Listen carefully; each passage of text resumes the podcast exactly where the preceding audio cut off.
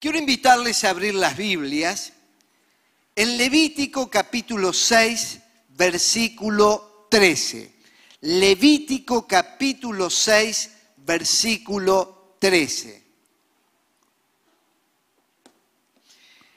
Allí dice la palabra de Dios. El fuego sobre el altar no deberá apagarse nunca. Siempre deberá estar encendido. repito, el fuego sobre el altar no deberá apagarse nunca. Siempre deberá estar encendido. Acá hay un nunca y un siempre. Que nunca se apague el fuego. Que siempre se mantenga encendido. Si alguien le pregunta, por ejemplo en un programa de preguntas y respuestas. ¿Qué es un conjunto de partículas o moléculas incandescentes de materia combustible capaces de emitir luz visible, producto de una reacción química de oxidación violenta? Usted lo miraría y le diría, ¿en qué idioma me está hablando? Pero esta es la definición de fuego. Aunque nosotros no podemos explicarlo de este modo, podemos entender los propósitos y de qué consta y para qué utilizamos el fuego. Los antropólogos han señalado que las personas, una vez que tomaron conciencia del uso del fuego, tuvieron dominio sobre las especies animales, porque el fuego que dominaba el hombre espantaba a las bestias. Lo que quiere decir que cuando se enciende fuego, algunos se aproximan y otros salen huyendo.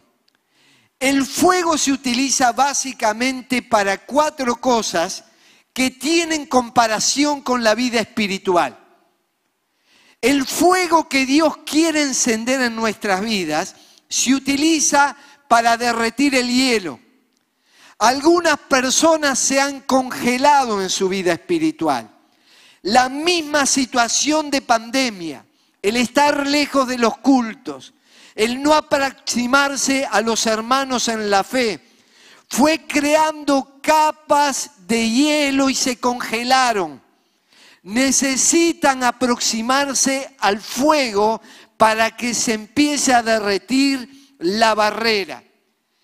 El fuego produce calor. Por eso hay una imagen que todos conocemos, especialmente en Uruguay. Yo estuve en países, por ejemplo, en Venezuela, me acuerdo en Ciudad Bolívar, cuando les explicaba las estufas, los guantes, no lo entendían, porque en invierno había 30, 35 grados. Pero aquí estamos acostumbrados a arrimarnos al calor de una estufa. Y cuando el leño se empieza a encender y las brasas empiezan a caer, ponemos nuestras manos y nos calentamos y la familia se reúne alrededor del fuego. Y esto simboliza la iglesia. Nosotros venimos a la casa de Dios, somos distintas brasas que arden. Y cuando nos aproximamos al fuego hay calor espiritual. Cuando una brasa se separa, termina apagándose. La única forma de mantener la brasa ardiente es cuando está colocada en el fuego. También con el fuego se cocinan los alimentos. Y esto nos habla de nuestra vida espiritual, que necesita el alimento de la palabra de Dios. Si no nos alimentamos cada día de la lectura bíblica, si no estamos escuchando las predicaciones que nos hablan de Dios, si no estamos en adoración permanente, el alimento de nuestra vida espiritual se cae. Nos volvemos famélicos, débiles, sin fuerzas, sin energías. Y por último, el fuego nos defiende de los animales, de los animales salvajes. En estos días jaurías de perros terminaron matando algunas ovejas en algunos campos. Y nosotros somos las ovejas del redil del Señor. y habrá jaurías de perros diabólicos, de Satanás, de enemigos, de valores que atentan contra nuestra vida espiritual. Cuando el fuego está encendido, huye el enemigo. Ahora, este fuego que se habla en Levítico fue encendido por Dios y tuvo que ver con la dedicación del tabernáculo. El tabernáculo fue utilizado por el pueblo de Israel como un templo que se armaba y se desarmaba según donde acampara el pueblo en medio de la peregrinación por el desierto. Entonces ellos no podían levantar edificios como los que tenemos ahora. Y donde el pueblo se detenía, se armaba y se desarmaba el tabernáculo. Cambiaban de lugar, pero no cambiaban de fuego. Una vez que el fuego había sido encendido en el altar, ese fuego, dice, no se puede apagar. Tiene que mantenerse ardiendo siempre. En definitiva, había una orden de Dios. Yo les mando fuego, pero ustedes tienen que mantenerlo ardiente. Y entre otras cosas, se daban instrucciones de cómo tratar con las cenizas. Algunos han visto arder el fuego de Dios en sus vidas. En un tiempo se sintieron plenos, se daban cuenta que el vigor espiritual inundaba sus vidas, pero hoy son cenizas. Y Dios nos está llamando a remover la ceniza y permitir que lo que Dios encendió vuelva a cobrar color, vida y esperanza. Pero aunque el fuego fue encendido en ese tabernáculo, en ese templo que se armaba y se desarmaba, Pablo nos dice, ¿Acaso no saben que su cuerpo es templo del Espíritu Santo? Quien está en ustedes y al que han recibido de parte de Dios. ¿Qué es lo que nos está diciendo? No solamente en el templo se obtiene el fuego de Dios. Ustedes son el templo del Espíritu Santo.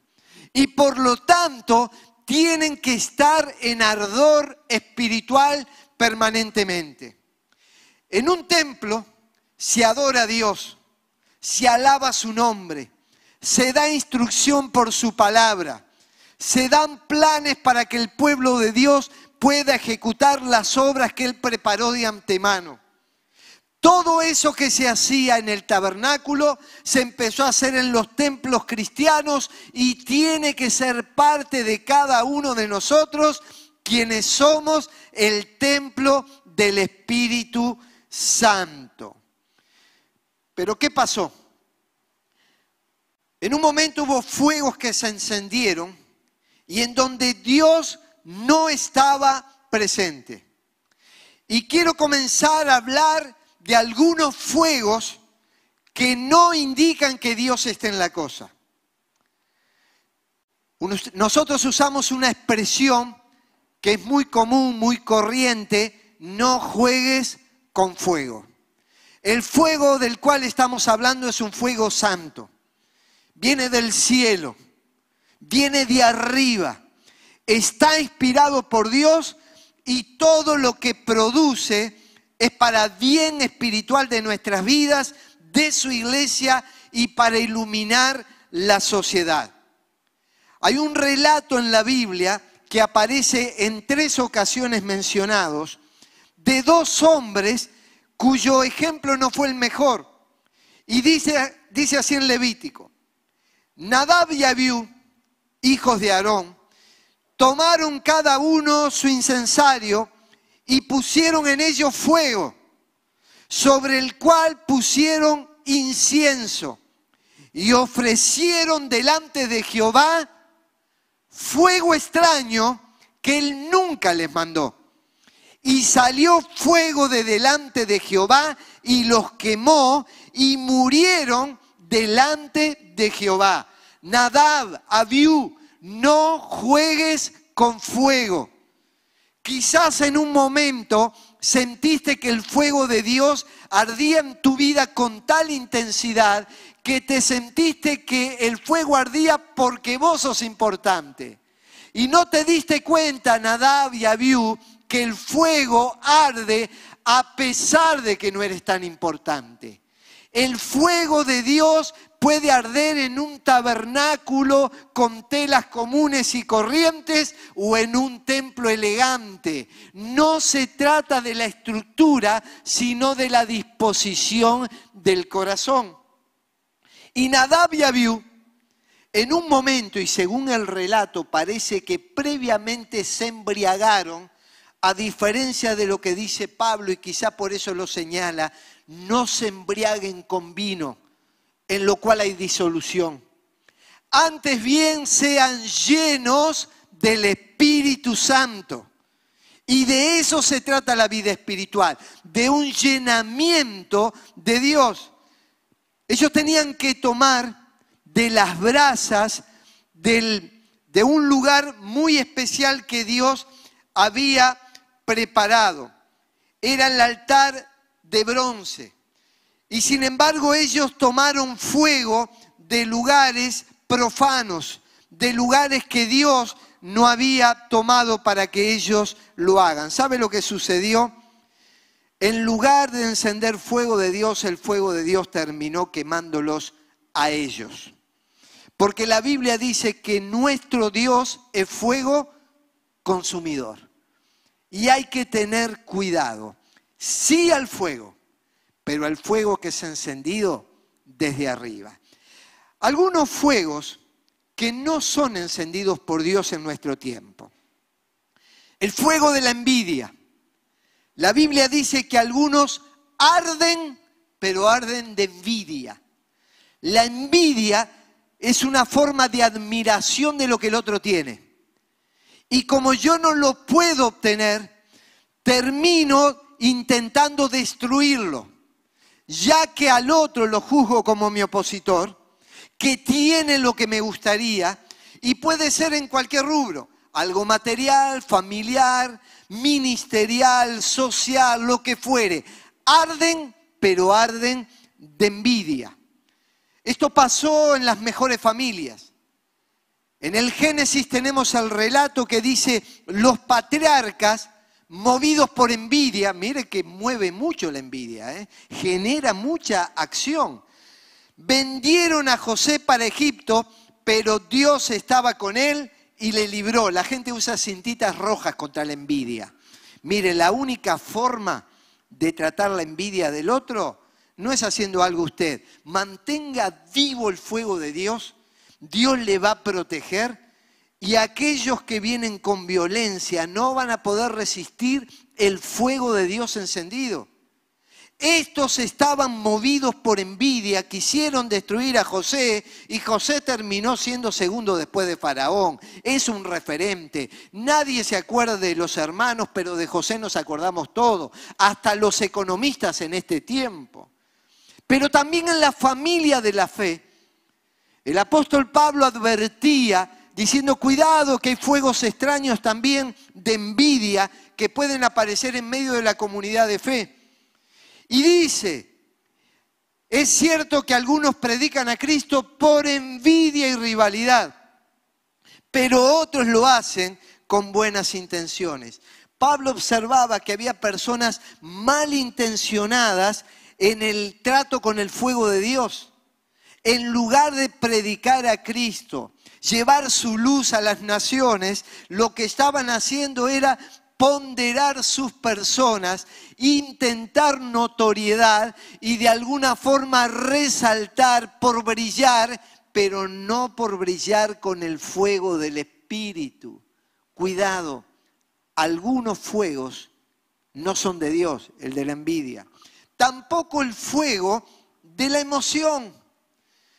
Existen espectáculos pirotécnicos con fuegos artificiales, que explotan, hacen ruido, tienen mucho color, variadas figuras, son atractivos para los ojos, nos gusta un espectáculo similar, pero lo cierto es que pasa rápido y no deja nada provechoso en el alma, en las familias, en la iglesia, ni en la sociedad.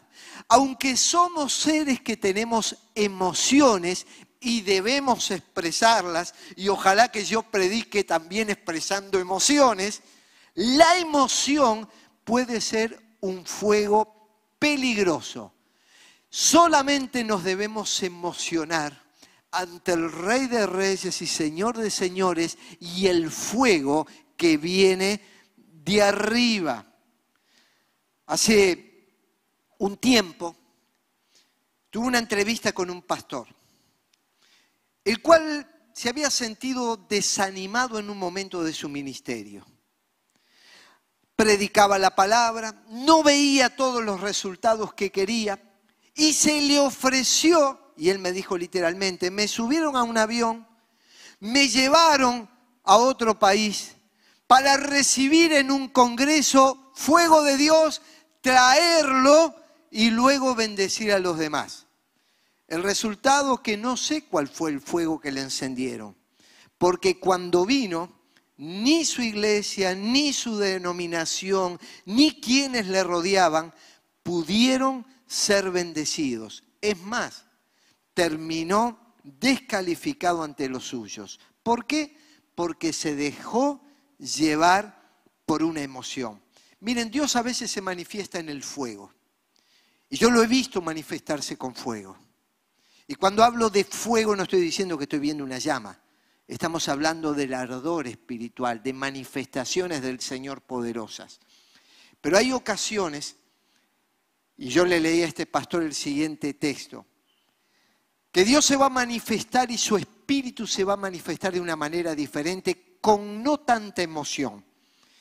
Estaba Elías luego de haber vencido a grandes profetas y de haber vivido grandes emociones y espectaculares, haber visto caer fuego del cielo, haber vencido a profetas falsos, entra en un momento de desánimo y sale corriendo hacia el desierto y se esconde en una cueva. Y el Señor le ordenó, dice la palabra, sal y preséntate ante mí se habrá visto fuego Elías. ¿eh? Y le dice Dios, sal y preséntate ante mí en la montaña, porque estoy a punto de pasar por allí. Maravilloso, hermanos, amigos, Dios está pasando por aquí. Y prepárate para recibir de Dios. Cada vez que venís a este lugar, cada vez que te acercás en las mañanas a leer la Biblia y orar, pasa Dios por allí y tenés que estar abierto. Y miren lo que pasó.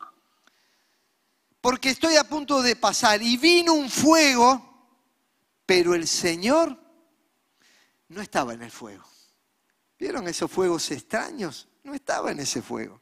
Y después del fuego un suave murmullo. En otras versiones dice un silbo apacible y delicado. Cuando Elías lo oyó, se cubrió el rostro con el manto y saliendo se puso a la entrada de la cueva. Entonces oyó una voz. Y yo le decía a este pastor, ya has visto mucho fuego, ahora estás necesitando el soplo apacible y delicado del Espíritu para que te envuelva. Y si Dios está en el fuego, bienvenido. Pero Dios también puede estar en un silbo apacible y delicado y según las circunstancias de nuestra vida se va a manifestar a nosotros. También está el fuego de la tradición.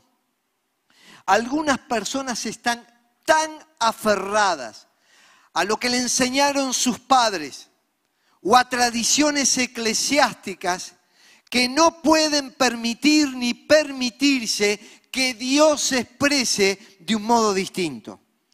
Tienen ideas preconcebidas e incluso a veces eso les impide llegar a la salvación porque, como me decía una señora, estaba muriendo y yo la estaba presentando el Evangelio guiando a los pies de Jesús para que tenga vida eterna en su nombre. Y me dijo, pastor, todo lo que usted me dice es cierto, es bíblico, pero yo tengo otra tradición religiosa.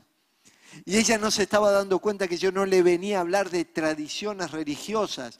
Yo le venía a hablar de Jesús, del Salvador, de la salvación, de la vida eterna, del perdón de los pecados.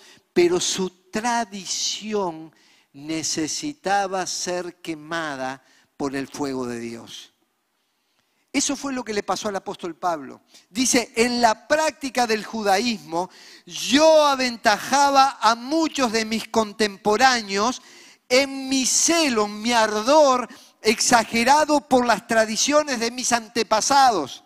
O sea, estaba muy aferrado a las tradiciones judaicas. Y era un aventajado en relación a sus compañeros. Sin embargo, Dios me había apartado desde el vientre de mi madre y me llamó por su gracia. Cuando Él tuvo a bien revelarme a su Hijo para que yo lo predicara entre los gentiles. Mire, Dios tenía un propósito mayor para Pablo. Pablo, el fuego de la tradición te está impidiendo que conozcas el fuego del Evangelio, el fuego del Espíritu Santo. Y cuando Dios vino a la vida de, Pablo, ardió de tal manera que dice, desde Jerusalén y hasta Ilírico, todo lo he llenado del Evangelio de Cristo. Y esa es una de las señales de aquel que está apasionado por Jesús va a tener en su mente y en su corazón el deseo ardiente de llevar la palabra de Dios, el Evangelio, la salvación a la mayor cantidad de personas posibles. También está el fuego de la carne, esto no lo enciende Dios. La carne es la naturaleza humana que no ha experimentado la salvación. Es el hombre natural, la persona que vive a su antojo todavía no llegó Cristo a su vida. Y hay algunos que son pirómanos de la fe. Encienden fuegos que no vienen del cielo, sino que vienen de la tierra. La piromanía es un trastorno en el cual el individuo siente placer en producir fuego y observar el incendio. Uno de los pirómanos más famosos fue Nerón, quien incendió Roma y se deleitaba desde el balcón viendo la ciudad consumirse. Y para liberarse de eso, acusó a los cristianos y fue un elemento para la persecución. Está lleno de pirómanos que encienden fuego, que creen que es fuego de Dios, pero lo están encendiendo ellos. Toman brasas de altares donde Dios no está presente quieren sus deseos personales, no tienen problema en quemar y dañar y hacer quemaduras de tercer y cuarto grado en sus vidas, en sus familias que después no van a seguir a Cristo, en las iglesias destruirlas. Cuidado con los pirómanos de la fe. Por eso, nosotros tenemos que entender que al hacerlo, no vamos a producir algo bueno. Y yo quiero decirles que esto pasó en el grupo de los doce discípulos. Les relato lo que dice el Evangelio. Jesús se hizo el firme propósito de ir a Jerusalén. Envió por delante mensajeros a un pueblo samaritano para prepararle alojamiento. Pero allí la gente no quiso recibirle porque se dirigía a Jerusalén. Cuando los discípulos, Jacobo y Juan, vieron esto, le preguntaron, Señor, ¿quieres que hagamos caer fuego del cielo para que los destruya? Pero Jesús se volvió a ellos y los reprendió. Eran discípulos de Jesús, futuros apóstoles. Y cuando vieron que los samaritanos no respondían al plan de Dios, quisieron que caiga fuego del cielo. ¿Pero para qué? Para destruirlos, no para salvarlos no para ayudarlos, no para que el calor del Evangelio los abrace. Estos mismos que fueron reprendidos por Jesús, queriendo fuego destructivo, más adelante le dijeron al Señor en el fuego de la carne, Señor, uno de nosotros que se siente a tu derecha y el otro que se siente a tu izquierda, en tu reino. Los pirómanos de la fe, lo único que les interesa es estar en los lugares de privilegio sin amar al pueblo, sino amándose a sí mismos. Y brevemente quiero ir hacia los fuegos que sí Dios encendió. Hablamos de fuegos en los cuales como Nadab y Abiú, fuegos extraños que el Señor nunca encendió. Y cuidado con ello, no juguemos con fuego. Pero hay fuegos en la Biblia que han sido encendidos por Dios. Por ejemplo, en el Antiguo Testamento vamos encontrando algunos pasajes. En el devocional personal se encendió fuego. Dice en el Salmo 39, se, enardeció mi corazón dentro de mí. En mi meditación se encendió fuego. ¿Cuántas veces en una mañana en tu casa no hay gente, no hay cantos, no hay un predicador, no hay todo lo que hacemos en un culto, que es correcto, pero estás allí con la palabra de Dios, en la intimidad con Dios, y te vas dando cuenta que el Espíritu de Dios está obrando en tu vida. Que te lleva a veces a decir, esta práctica en mí no es correcta. Esta actitud debe ser desechada y esto debe ser animado y fortalecido porque viene de parte de Dios. Se encendió fuego en mi meditación espiritual. En el culto público. Dice que cuando Salomón terminó de orar, descendió fuego del cielo y consumió el holocausto y los sacrificios y la gloria del Señor llenó el templo. Tan lleno de su gloria estaba el templo que los sacerdotes no podían entrar en él. Cuando el fuego de Dios desciende sobre una congregación, en medio de un culto, de un retiro espiritual, de un campamento. Es tan maravillosa la manifestación de la gloria de Dios que los que ministran tienen que salir para el costado. Y no les estoy hablando simplemente de doctrinas o teorías. Lo hemos visto en más de una oportunidad.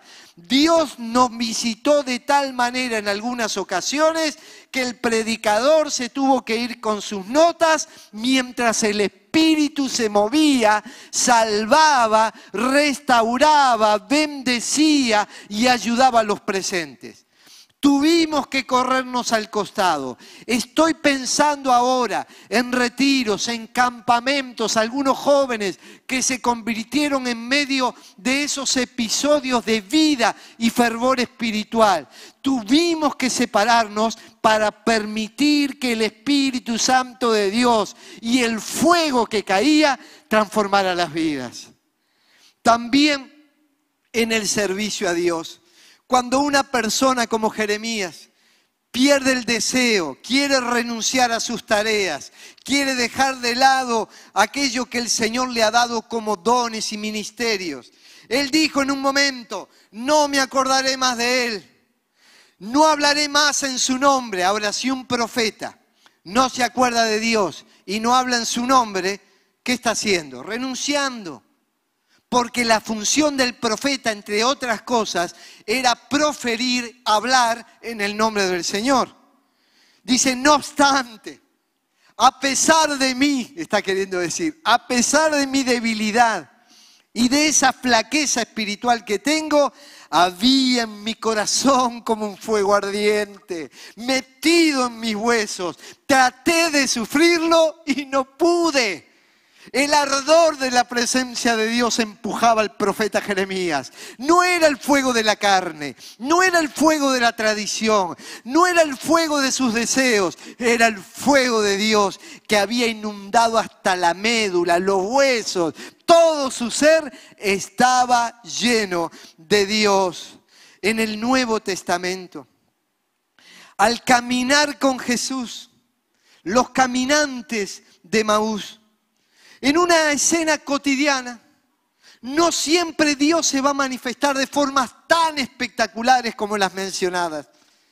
Tenemos que aprender a ver a Dios en las cosas cotidianas, cuando vamos camino al trabajo, cuando estamos en casa, en todos los momentos. Hay veces que Dios se va a manifestar de maneras espectaculares. Pero hay veces que Dios simplemente va a estar caminando con nosotros. Y ahí está la ardiente presencia de Dios. Y mire lo que pasó con los caminantes de, Maús. Se decían el uno al otro, ¿no ardía nuestro corazón? ¿No ardía nuestro corazón? Mientras conversaba con nosotros en el camino y nos explicaba las escrituras. Cuando nosotros estamos en lo cotidiano, usted quizás cocinando, haciendo su trabajo, manejando su auto, en medio de la familia, tenemos que percibir a este Jesús. Que quizás no va a venir como fuego ardiente ni manifestaciones espectaculares, pero ¿no arde nuestro corazón mientras caminamos con Él? A veces voy en el auto, en Spotify, en otras, pongo música. No siento nada espectacular, pero sé que el Espíritu Santo está allí y arde en mi corazón. Me vine hoy, esta mañana, a este lugar.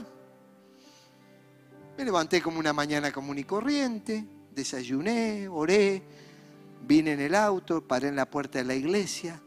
No se necesitan espectaculares. Mientras andamos en el camino, estamos sintiendo esa ardiente presencia. Dios está con nosotros, nos damos cuenta que nos guía. También al estar reunidos como iglesia. Y recordemos el caso de Pentecostés. Allí estaba la iglesia junta. Y Dios quiso que el Espíritu Santo viniera a la tierra cuando estaban todos unidos. Y dice, le fueron repartidas lenguas como de fuego que se asentaron sobre la cabeza de cada uno de ellos. Realmente, de todo corazón, que hoy lenguas de fuego se repartan sobre nuestra cabeza del fuego divino, del fuego de lo alto.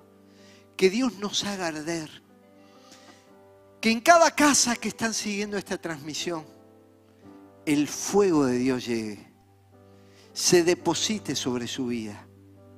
Que años de indiferencia, que debilidad espiritual empiecen a ser quemadas y se empiece a avivar la llama del Espíritu y al utilizar los dones. Timoteo tenía dones dados por el Espíritu Santo.